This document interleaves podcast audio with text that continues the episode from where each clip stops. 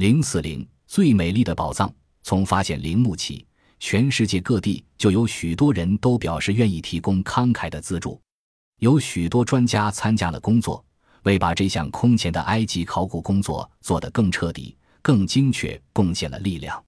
当时的纽约大都会博物馆的埃及部主任 E.M. 里特戈也获准在底比斯开发古迹，地点距离卡纳峰的开发区不远。在卡特带有试探性的向他提出请求时，里特戈立即派美国摄影师哈利·博尔顿前往供卡特调遣。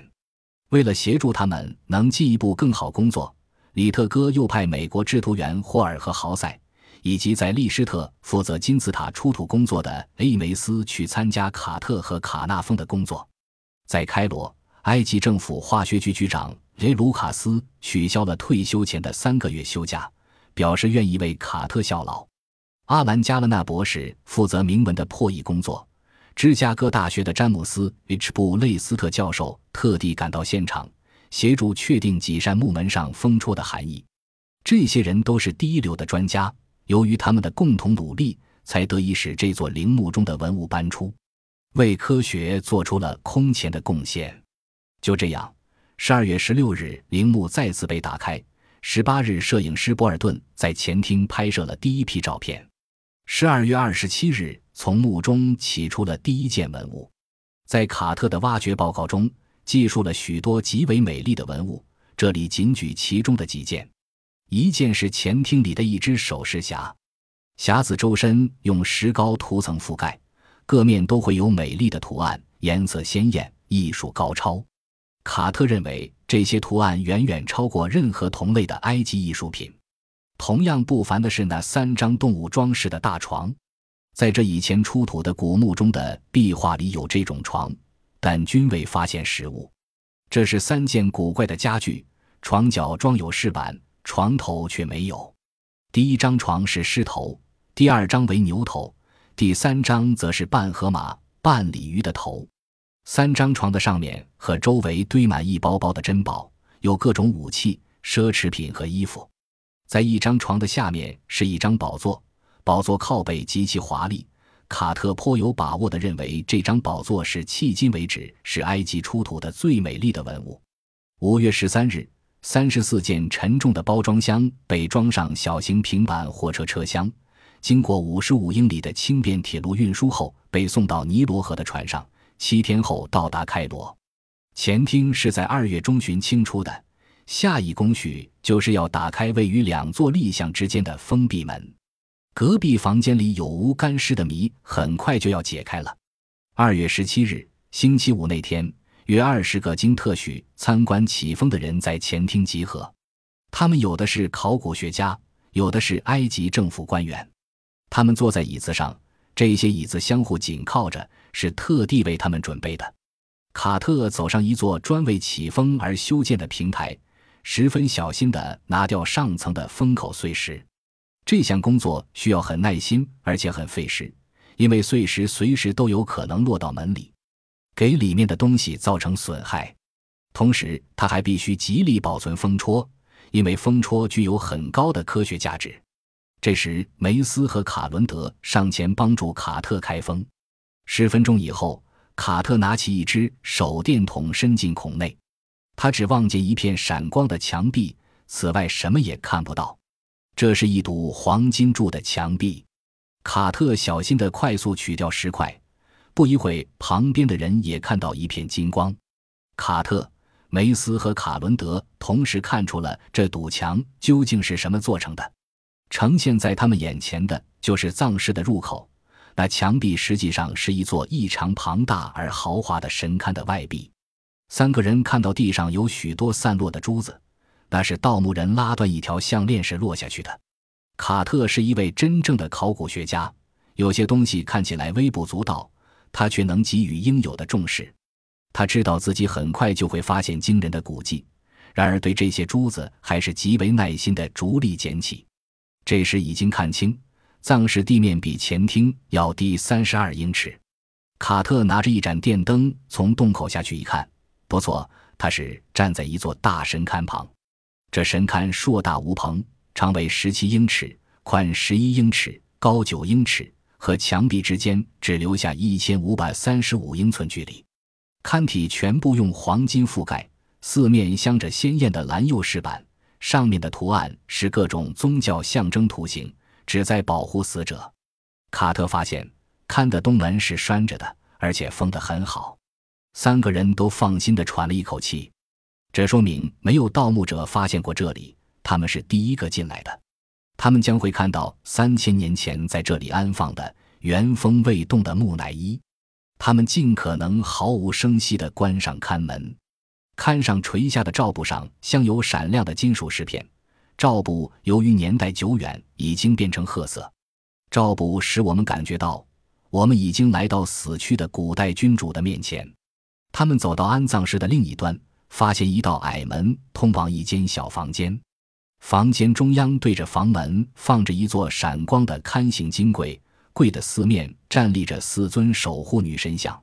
卡特、卡纳峰和拉考三人轻手轻脚地穿过金龛，走回前厅，以便其他人都能轮流进去一次。我们站在前厅看着他们依次从门里走出时，非常有趣。他们个个满脸惊奇的神色，出门后不由自主地摊开双手。表示无法形容他在里边亲眼看到的奇珍异宝。对这些考古的珍品的进一步研究工作持续了好几个季度。然而，令人遗憾的是，卡纳峰伯爵过早的逝世了。一九二六年冬季，研究者们开展了下一步重要工作：打开金龛，仔细的把几层珍贵的棺椁分开，然后谨慎的对图坦卡蒙的木乃伊进行初步的研究工作。一开始是拆除前厅和葬室之间的砖墙，随后是拆开第一层金龛。第一层打开以后，里面发现还有第二层、第三层金龛。卡特认为有充分的理由肯定第三层金龛里就是石棺。他在回忆打开第三层金龛时写道：“那是我们的辛勤工作过程中最令人难以忘怀的时刻。当时我按捺着激动的情绪，小心地割断绑锁。”去掉那珍贵的封口，拉开门栓，打开门。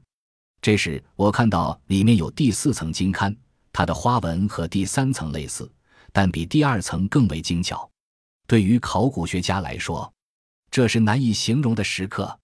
我极度兴奋地丢掉门上的封皮，拉开最后一层金龛的门栓，慢慢地把门打开，里面装得满满的，是一口硕大无朋的黄色石英岩棺材。它是完好无损的，完全是当年那些虔诚的人们把它安葬以后的样子。棺的下端有一尊女神，她张开双臂和双翅托住棺脚，像是要预防有人侵犯的样子。从安葬室移出金龛是一项繁重的体力劳动，一共用去了八十四天的时间。四层金龛由八十多块零件组成，每件都很重，很不好握持，而且易于损坏。二月三日。出土工作者们终于看到了石棺的全貌。这是一部杰作，全棺用一整块质地细密的黄色石英岩凿成，长八十八英尺，宽高各四十八英尺。棺盖是玫瑰色花岗岩做的。轿车滋滋响着，一千二百多磅重的石棺盖徐徐升起。人们向棺内看去，不免都有些失望，因为他们只看到一个粗大的布包裹。但当去掉包裹、露出内棺以后，看到的景象就大不相同了。是法老的遗体吗？不是的。人们首先看到的是一具人形棺的棺盖，上面雕刻着仰卧式的那位年幼的法老金像，像的头和双手铸成立体的，身体用浅浮雕方式雕刻而成，双手交叉握着钩和边两件王权的象征，上面用蓝釉镶嵌。脸上表情严峻而淡漠，但栩栩如生。开启石棺是件非常麻烦的工作，操作时必须始终小心谨慎，保证不出差错。吊车、滑轮出毛病，支撑木中途断裂，都会给那些珍宝造成严重的损坏。棺材是三层套棺，第二层的盖上是那位年轻的法老的金像，他身穿礼服，周身是奥西里斯神士的华丽装饰。打开第三层套棺时，并没有发现更多的新东西，但在整个操作过程中，工人们觉得这些套棺重的出奇，使人难于理解。卡特取掉花环和裹布，这才弄明白棺材沉重的原因。原来第三层棺材长六英尺，一百七十五英寸，厚零幺五至零二幺英寸，全由纯金制造成。门松下几个黄金榫头，然后手提金握柄移开最后一层套棺的棺盖，露出了木乃伊。做了六年的准备工作，终于揭开了图坦卡蒙遗体的真面貌。然而，这位法老。这位图坦卡蒙并非什么重要的统治者，他死时只有十八岁。现在考古学家已经确定他是异教法老阿肯纳顿的女婿和儿子，可他在位的具体年代还不清楚，只知道即位时间约为公元前一千三百五十年左右。他妻子名叫安彻斯·恩阿门，既是图坦卡蒙的妻子，又是他同父异母的姐妹，很小就嫁给图坦卡蒙。从几幅画像中可看出，她是一位迷人的姑娘。一个只活了十八年的国王，大概是不会有什么重大的成就的。卡特曾说：“就我们所知，图坦卡蒙一生唯一出色的成绩，就是他死了，并且被埋葬了。”这话是有道理的。这位法老的干尸既豪华又可怕，尸体上浇灌了大量的油膏，这些油膏已经干硬，变成黑色，使寿衣紧紧地粘在尸体上。整个干尸已经变黑，并且变了形，但头部和肩部盖着的一个黄金面罩却金光闪闪，显出帝王的尊严与华贵。黄金面罩和干尸的双脚没有沾上黑油。十一月十一日上午九点四十五分左右，解剖学家德利医生剪开了干尸的外层包裹布，除脸部和双脚未沾油之外，整个干尸已经坏得不成样子。油脂所含的松香的氧化作用造成一种燃烧现象，不仅毁坏了裹尸布，连肌肉和骨头也都烧成了焦炭。